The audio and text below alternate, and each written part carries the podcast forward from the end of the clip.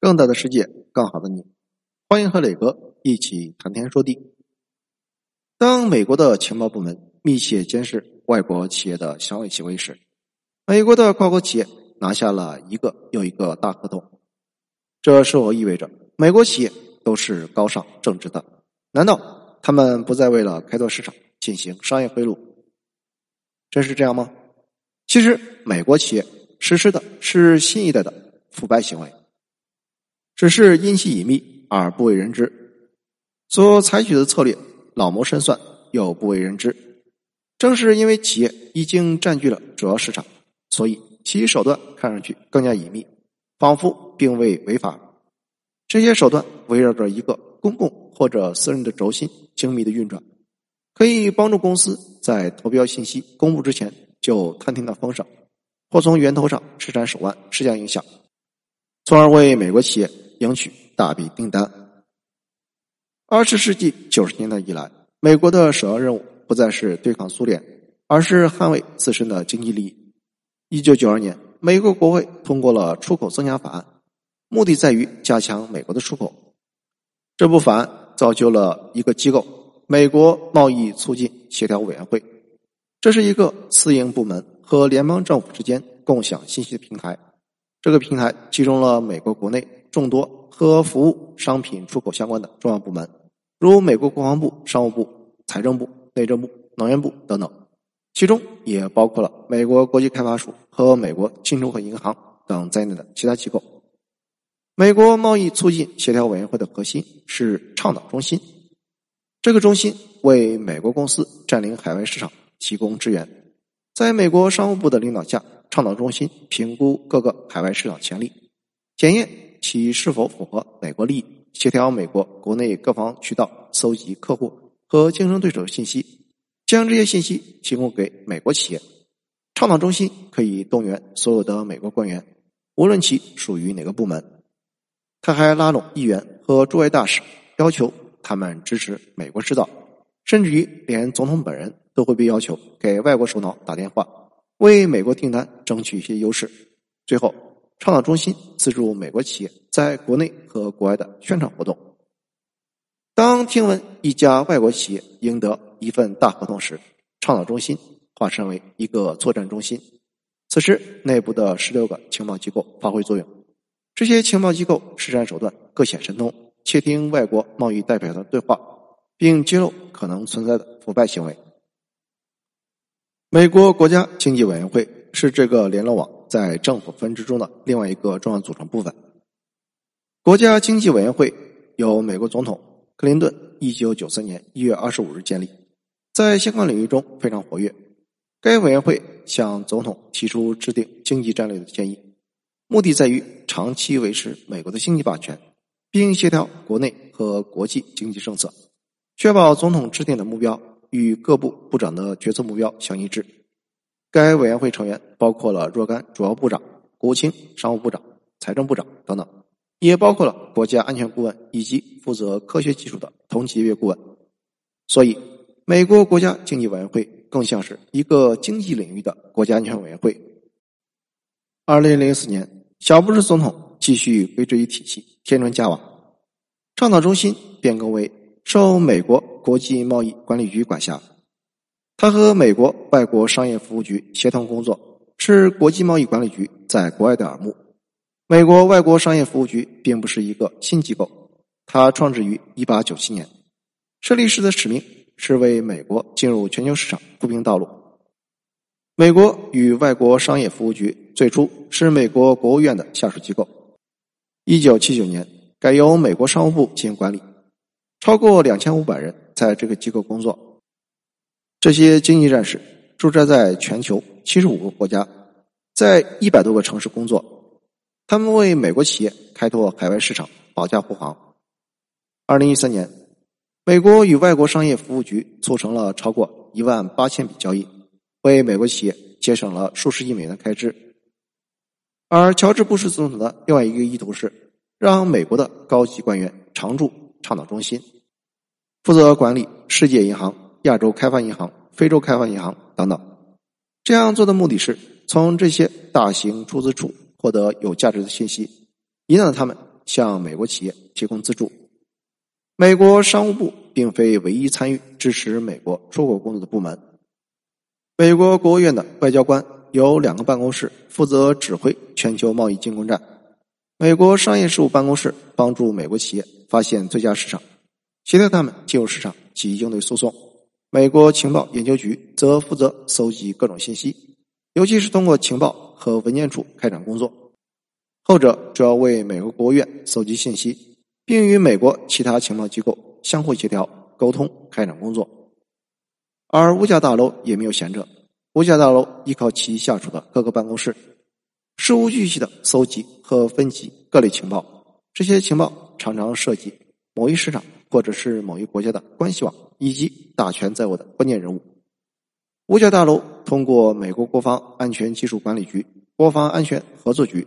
武器转移政策审查小组等部门开展工作，严密保护军事技术机密，确保负责美国国防事务的企业永远不会被外国收购，并制定占领军用技术市场及军民两用技术市场的诸多战略。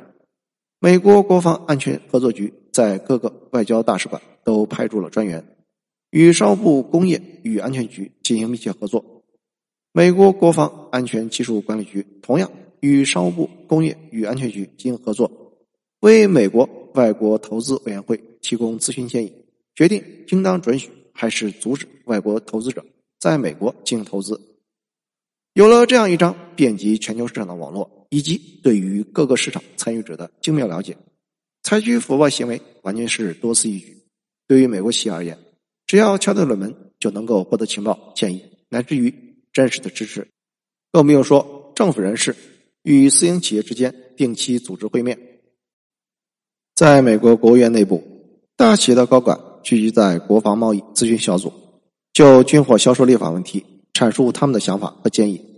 如果他们在向某些国家出口产品时遇到麻烦，或者在开拓某国市场时需要帮助，那么美国商务部大门永远为其敞开。为了理顺企业与政府部门之间的关系，美国设立了许多智库。这些智库就像是一个又一个创意箱，汇集了高级官员、政界人士、大学学者、军方人员、记者、情报界人士和企业主。这些成员聚在一起，针对全球局势交流观点、传递信息，并分享各自通讯录中的联系人。这些智库往往由下台的政治家牵头领导，定期发布有关地缘经济和地缘政治重大问题的报告。对于这些政治家来说，这是个好机会，可以在进入大公司担任要职之前稍作休整。这些智库是美国企业和行政部门进行沟通的中枢，共同制定各类战略，维护美国的政治和经济利益。相对于一般的智库，某些智库更为专业，专注于政府部门和企业之间的沟通。有两个主要机构在这一领域脱颖而出，第一个。是一九八四年，由两位美国大使和约翰·杰伊·麦克洛伊共同创立的美国外交学会。麦克洛伊曾经是一名银行家，在参议院外交事务委员会中享有极高威望。美国外交学会的成员都是在华盛顿中最具声望的头面人物，站在一起就是一部现成的美国名人录。他们卸任之后，进入私营企业界，为企业提供咨询服务。这些人物。包括了曾经任美国国务卿的亚历山大·黑格、亨利·基辛格，曾经任副国务卿的理查德·阿米蒂奇，以及曾任国家安全顾问的桑迪·伯杰。另外一个非常活跃的机构是国际谅解商务委员会，该委员会是一九五五年由艾森豪威尔总统而设立，目的在于提高美国企业对于国际问题的关注和认识。一九九二年。美国国务卿劳伦斯·伊格尔伯格要求国际谅解商务委员会对美国大使进行培训，以便开拓市场。这个委员会领导着美国大多数军火制造企业，比如波音公司、雷神公司、格鲁曼公司，此外还有 IBM、摩托罗拉公司、亚智利公司等等。为了帮助美国最大限度的获取经济利益，这些机构倾巢而出。当特朗普就任总统的时候，连智库也显得有些多余。特朗普会直接向各国元首或者政府首脑施压，要求他们支持美国企业。一个例子就是伊拉克的电力市场。二零一八年九月，伊拉克政府有一份标的额高达一百五十亿美元的巨额合同，当时最青睐的候选人是德国西门子公司。然而，特朗普政府毫不犹豫的向伊拉克政府施压，要求其拒绝德国公司的报价，将订单留给了美国通用电气公司。